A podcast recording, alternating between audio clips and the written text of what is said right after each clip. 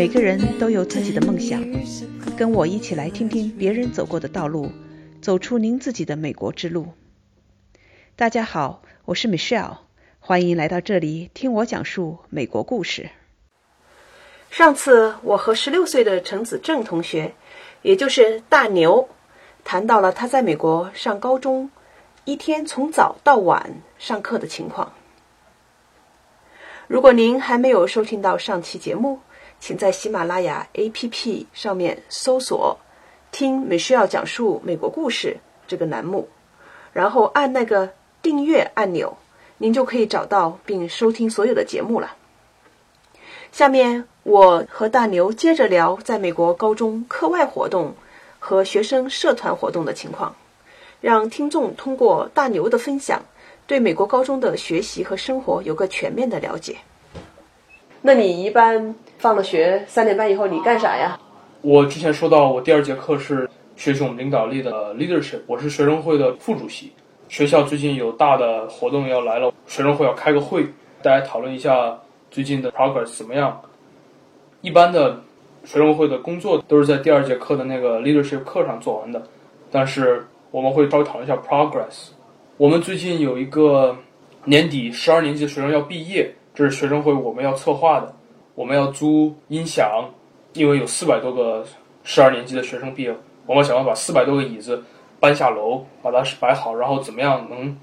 把四百多个椅子再搬回来？因为我们的毕业选的一个地方在我们学校的操场，然后操场要下很多台阶才能到我们操场。我们还要想那天把怎么把台子搭起来啊？那天需不需要家长帮助？要不要有提供什么吃喝，这些都要讨论。最近毕业是我们比较大的一个 topic。听起来是搞一个毕业的典礼，这个毕业典礼是由学生会来筹划的。我们学校有大的 assembly 啊，就大家全都跑到体育室里面，然后我们说个 assembly，比如说 Veterans Day assembly 啊，反正把学生都搞到一起，或者有时候教育学生，比如说不能喝酒啊，一些大的全校的活动都是我们策划的。年底了，现在我们之前策划的那几个，还有大的舞会。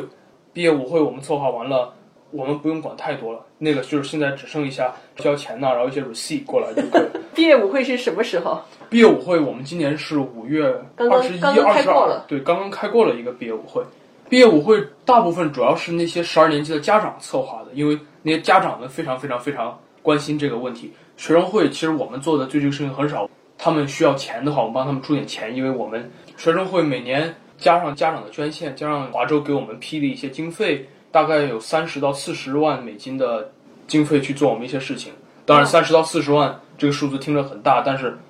十几二十万立马我们就要给体育，因为体育需要很多很多，要租他们的场地，要给他们买那些器具啊，要给他们租教练，很大的一部分钱都要给体育。给完体育剩下的这些钱，我们就要开始看，每年可以多办几场舞会。学校如果有个地方这个坏了呀，缺个这个啊一些。不是我们校长的经费可以管的事情，就得用我们的经费管。我们的经费跟校长的经费不一样，校长的经费就是出来雇老师啊，租那些重要一点跟教育相关的事情，他那个我们不管，就是老师的工资或者比如说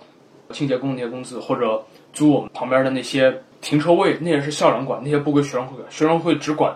每天每天的学生的生活有关的，比如说我们管在每个走廊都要摆一个。可以卖零食的一个一个小摊儿，都要摆个桌子，然后就学生要坐那儿。然后我们有时候如果闲着没事干，在每个走廊摆个音响，然后学生课间可以有音乐在那儿摆着。期末考试的那一阵儿，我们要写很多很多很多鼓励大家开心的一些话贴在墙上啊，这些东西都是我们做的。一些比较小的事情，做海报啊，做海报对。还有我们每周都要拍一个 video，每周都要拍一篇跟新闻差不多比较好玩的十分钟左右发给大家和家长，这都是学生会要做的事情。用我们的经费，所以你下了课，你可能会去筹划这些学生会的一些工作哈。不筹划学生会的工作的话，我还在我们学校的机器人俱乐部，还有我们的辩论的俱乐部，也是课外活动。这两个俱乐部不像学生会说拿了经费给学校想想主意、策划策划，这两个俱乐部主要是要比赛。机器人和辩论现在都没什么比赛了，因为快放暑假了。但是之前我们的机器人俱乐部有一个队先去微软。因为我们旁边就是微软，问微软要一些捐助，微软一般每年都会给我们八千到两万块钱左右的经费，帮我们让我们当我们机器人，他们 sponsor，这样我们机器人可以跑。然后如果我们机器人跑得很好呢，我们要在我们的机器上贴一个微软的小 sticker。对，但这个不是他们的主要目的，他们主要帮我们就是跟慈善一样的帮我们。然后每年机器人的都会有一个题目，今年的机器人需要，比如说扔球，或者今年的机器人需要跑到这儿拿个这个东西把它挪到那儿，或者今年的机器人需要拿很多箱子把它们垒在一起。他们每年都会出一个很有意思、很不一样的题目，然后每年我们都要开始想怎么做个机器人能完成这些项目。机器人比较好玩，但是今年已经结束了，我们现在在看今年的机器人能不能想方法。要不卖掉啊，要不捐掉啊。然后今年机器人剩下的我们没什么事情做了。我们整个 club 现在在比较冻结，因为今年比赛比完了，比到了泉州的前四十名的时候，我们被淘汰了。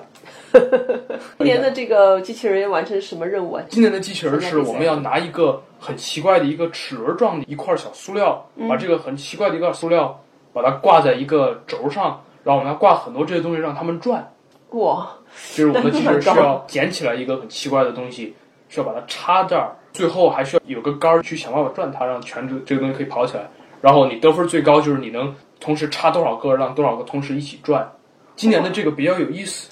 去年的就是很简单的，那儿有两三个框，你要捡最多最多有可能的球，然后最快的两两分钟你要你能扔多少，要扔得准，要扔得快啊。去年的比较传统一点，最经典的一个题材。今年的这个很有意思，我们今年做的还蛮乐意的。今年我们不光拉到了微软，波音也给了我们四千块钱的捐助。一般波音不会给我们钱的。今年我们刚跟他们讨论，然后第一次他们波音决定给我们钱。你们怎么去找到波音？每个公司都会有他们的 PR 队，因为公司一般说捐给学校的这些 club，我们觉得是因为他们是可以在公司交税的时候，他们给我们捐助，他们到年底交税的时候，他们可以说，你看我捐了学校两万块钱，这样我可以少交一万六千块钱的税，对，还可以抵一点税。所以他们一般是比较乐意的，而且他们不排除我们比得很好，给他们赚点面子回来。因为我们说这是波音赞助的机器人，这是微软赞助的机器人，这是谁赞助的什么的。我附近的学校，美国的公司都比较乐意帮助。我知道微软可能在帮我们附近，可能二三十个高中了，都要找微软去赞助，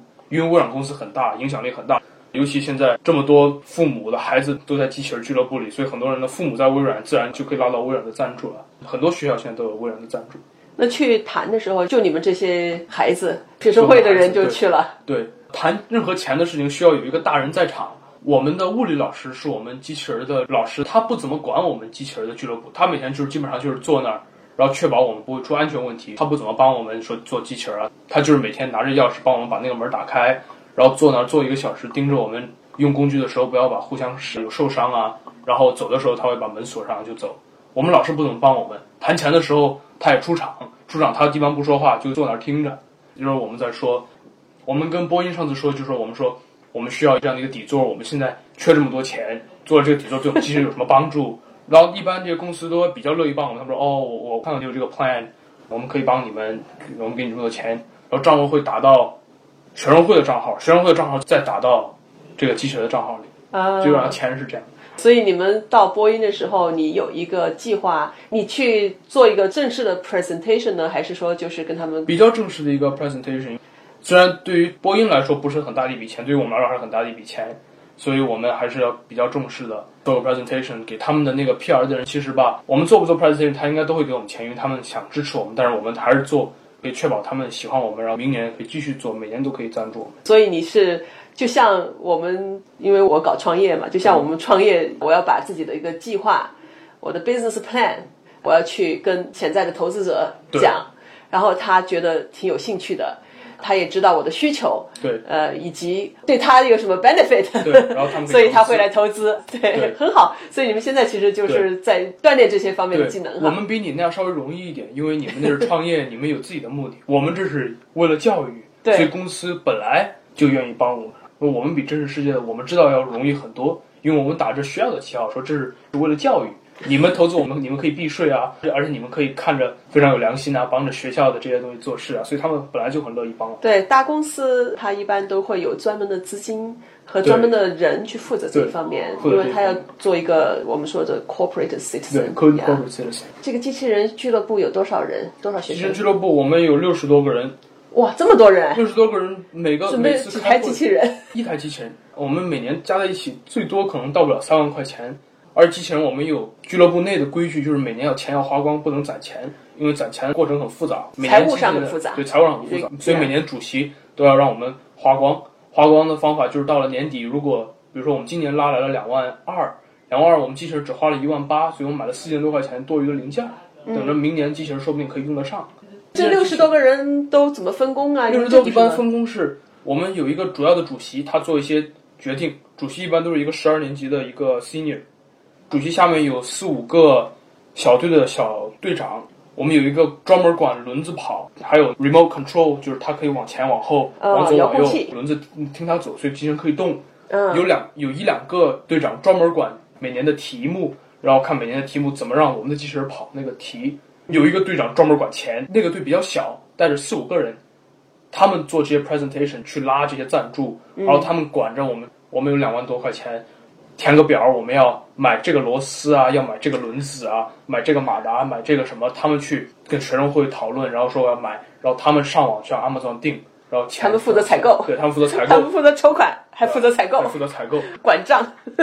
还记录。对，还有一个队长，他不管人，但是他是我们比较重要的一个职位，他是安全的那个人。他的唯一要求就是我们每一次 meeting 他都要在场。他要确保每个人都戴着安全帽啊，都戴着那个安全的眼镜啊，什么，这是他唯一的工作。OK，最大的是那个每年管题目的那两个队长，今年我们有两个，一般都是一个。那个队长比较重要，因为需要很灵活的，管轮子转和管编程序遥控可以让它动的那个，每年基本上都一样。年年的那些程序啊，还有遥控啊，还有那些轮子怎么转，都是从去年往今年传，然后今年往明年传，都是这么传下去。在上面再改，所以他只要能改一改就可以了。能 respond 题目那个人，他一个人可能下面管二三十个人，一半的我们俱乐部都在他那个队长下，所以那个队长和我们主席是两个比较重要的两个人。今年有两个那个队长，因为今年的题目奇怪，所以我们让两个人去管这个事情。我们每周有三次，大家再聚在一起做机器人，每次六十个人可能只有二到三十个人在场，这六十人都会轮流来，比如今天他来了，今天他来了，然后明天他没来，这个人又来了，就是都会轮流来。只有主席和重要的这么几个队长需要每次每次每次都来。一般就比如说哦，今天我没时间，或者今天我困，或者今天我有很多作业，我今天不去了，我要回家，这是完全可以的。我自己考 AP 的时候，我考 AP，因为我要复习 AP 考试，我两个星期都没去机器人俱乐部。但是我有些时候有空，我可能连着三个星期就是天天去，天天去的那种，纯粹看你自己了，因为反正是兴趣嘛。然后我们需要机器人搭完，五月初的时候跟 AP 考试差不多的时候，挑两三个周末。跟其他学校放在一起哇比，然后看哪个学校能完成题目完成的最好。华州挑前五，就是一二三四五，有可能要挑到十，挑这么五到十个队去国家比，每年飞到华盛顿 DC 跟其他州的人比。华州作为一个州，我们的机器人不是太好，一般都是加州啊或者纽约州的机器人队都很强。华州一般不会在全国赢什么赛，然后我们学校在我们州排名在前四十左右。而我们州一共现在有三百六十个报名的队，然后每年都要比赛，所以我们一百个人里面可以算到排到前十，差不多这个概念，不是很好，但是也不错了。我希望可以以后某个主席做啊，或者某个小什么队长做，然后让可以把这个往前推一推。嗯，真是很有意思哎。每年题目是二月份有一个很大的，很短的时间，对，有一个很大很大的一个活动，就是机器人哇，今年的题目出了，今年题目出了，大家全都聚在一起，但是看题目一出，大家开始想，大概两三个月。二月份出题，五月份比赛，那还是蛮紧张的。比较紧张，那几个月，尤其是因为高年级的人，他很多 AP 课，二月份到五月份中间，他们有很多很多其他的，尤其 AP，所以我们 AP 课程考试的那几个星期，连我们队长有时候他都不来，因为他要复习他自己的 AP 课。如果我们没上那么多 AP 的话，机器人可能会好一点。但是当然，我们自己宁愿上更多一点的 AP 课，不想把精力全放在机器人上。你还说到辩论，辩论主要是我有一个朋友，我的 Sam。他也是中国人，他姓赵。我跟他比较不错的朋友，他喜欢辩论，他缺一个 partner，因为辩论是你说正方，比如我说反方，说一个题目，然后需要是二对二的，不是一对一的。你说一句，我说一句，你说一句，我说一句，然后有个裁判在那儿。辩论我主要是出于陪练哈，出于陪练。我到现在我都不太懂，因为我跟他去的比较少，我不是很感兴趣辩论。我就是因为我朋友在那儿，然后我跟他们去过两三次比赛。我和 Sam，我们是华州 Novice p r o o f Novice proof 是比较小的一块儿，Novice proof 比较小一块儿，可能比如只有百分之二三十的人做 Novice proof，但是我是我们华州 Novice proof 最高的是排了第二名。我对辩论没有什么太大的兴趣，所以我说说不了太多，说不了太多。OK，你刚才也提到一个 community work 社区活动，对这个你现在是什么计划？有在做一些事情吗？社区活动，我们这边算社区服务算 hour，看你一年做了多少个小时的社区服务。如果你每年都做一百个小时，那么他每年都会给你个奖。四年下来，如果你每年都做一百个，就是你得了四分这个奖，你毕业的时候会有一个多余的一个荣誉。每年四百多个人毕业，只有可能五到十个人能能拿这个荣誉，这个是比较大的荣誉。这个我现在十年级，我今年已经拿到了，去年我已经拿到了。我希望我明年也可以拿到，然后后年也可以拿。那你具体做什么事情呢？一个学生会已经可以抵一百多个小时了，因为学生会你干了远远不止一百个小时，而且为了社区。去年也是，但是我还做一些其他的，比如说今年我们住在 Bellevue 那儿有一个艺术馆，艺术馆暑假有一次，一大堆艺术家把他们的画在那儿展呢。他们需要做的一个事情就是，有时候他们中午出去吃饭，然后上个厕所的时候，他们需要一个人坐在他们的摊那儿看他们的画，为了确保不要有人过来偷啊什么的。所以我在那儿转了好像一个小时，我不是很缺那个时间，反正我有学生会，但是多做一点没有坏处。那你为什么选择像你刚才说的这一件事情？哦，刚才那个事情，因为是全暑假，反正我要不在家睡觉，要不我去做点这个，所以我做点有意义的事情，还是做一点比不做好。我跟两三个同学一起做，他们缺小时，我自己不缺。你是又又去陪练去了？我又陪着他们做去了。你真是好孩子呀！最后一个问题哈，也是一个比较大的问题。今天到你家来看你身上穿这个 T 恤是 Stanford 斯坦福大学的，大约了解到你比较向往。我比较喜欢加州的学校，我也挺喜欢 Stanford。能不能跟我讲一下你对斯坦福有什么样的了解？为什么这是你梦想中的学校？斯坦福现在它的位置在 San Francisco 旧金山嘛，硅谷就在那一片。我以后想做的事情应该也是科技这一方面的。我比较喜欢像 AI 啊，像 data 啊，像这些网络的这些东西。所以我比较向往上一个好的大学，一是因为他们可以教我很多重要的东西，以后我可以在我的事业上可以用。最重要的一点，我想上一个，尤其像斯坦福这种高端一点的大学，是为了我那些同学以后出来，他们都会非常成功的人，所以那些同学们以后在事业上他们会很帮我。然后比如说我认识斯坦福法学的同学和我认识斯坦福医学的同学。比如说我法律上出问题了，哎，帮个忙。现在就在想着这个人脉的事儿了哈。然后比如说我脚断了，帮个忙什么的，简单一点的这些事情。所以我觉得上好大学是很重要的一部分。然后作为一般的高中生，大家在高中都比较想上好一点大学，所以大家要不要考 ICT 啊？你的 GPA 要很好啊？你要做很多课外的活动啊？上大学的时候你要老师推荐信，自己写一篇大学的 essay 啊，这些大家都比较重视的去做。嗯。然后尽量能做越做越好吧。刚才说最后一个问题，我又有一个很好奇的问题。啊你是不管怎么说，百分之百的血统都是中国人啊，中国孩子。虽然你是六岁来的，像你们这个学校在 Bellevue 嘛，是也是比较多元化的一个地方。我很好奇，就是说，在学校里，你跟什么样的人是朋友？跟中国人孩子一块儿呢，还是跟印度人孩子一块儿呢，还是跟白人孩子一块儿呢？这这个是大约一个什么情况？这个问题。可能不是一个很好回答的人，因为我的朋友很多，我的人脉比较广。我因为是学生会，我接触人非常非常多，一千多个人，每年要选举的时候都会投我票，很多人都是我朋友。我跟白人、黑人、亚洲人，我跟谁都说得来。在什么课上，你把我放到谁跟我一小组，一般我都可以跟他们接触。然后中午吃饭呢，我也不停的在换呢，就比如说我跟这人出去一趟，我跟这人出去一趟，然后他们开车出去一趟，我说我开车出去一趟送他们呢。我接触人比较多。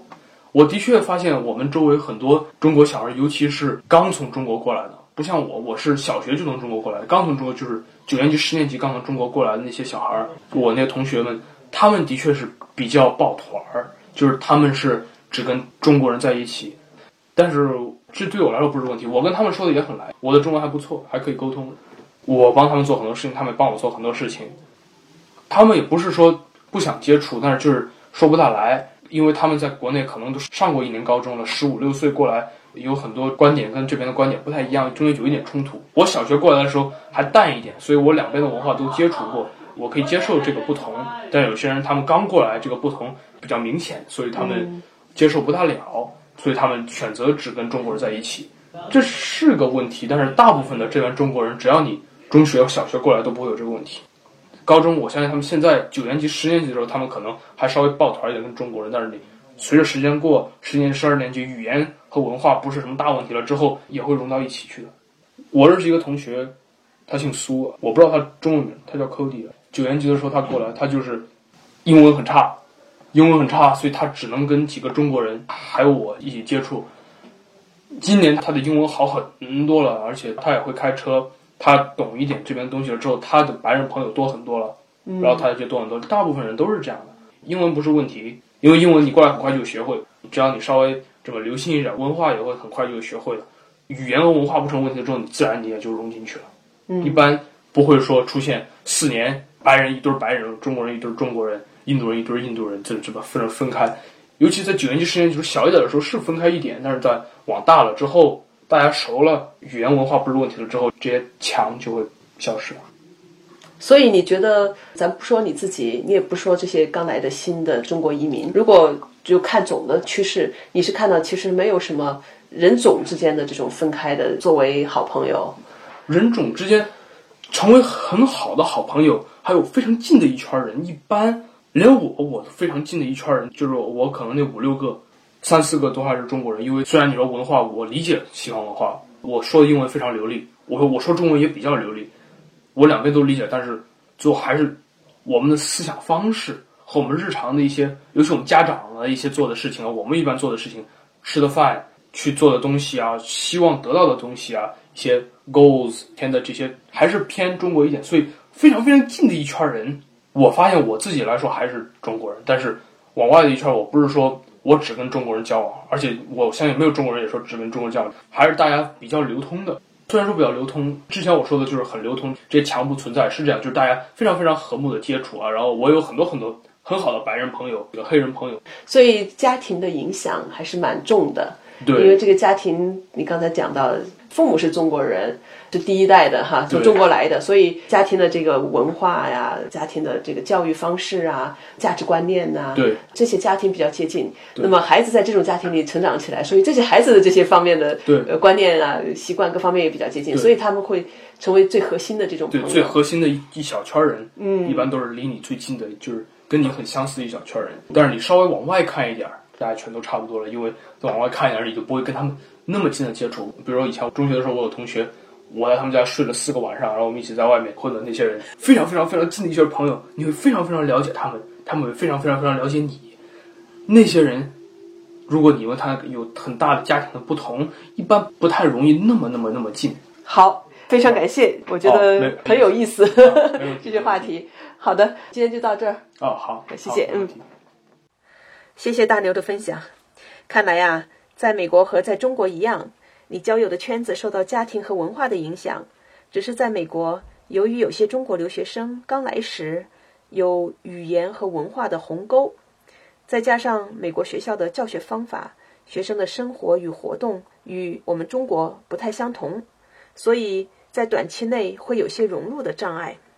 但我根据大牛的分享以及前面多期节目中我们这一些老一代留学生的分享，还有我个人的观察。我认为，只要你愿意去融入美国社会，自己肯抱着一个开放的心态，带着好奇心和成长的意愿，耐心的去学习、去练习，慢慢的，你一定会掌握这里的语言，了解这里的文化，就能够更多、更轻松的融入到美国这个多元而又包容的社会了。好，再次请听众朋友们。在喜马拉雅 APP 上订阅听美需要讲述美国故事这个节目，我们下期节目再见，谢谢。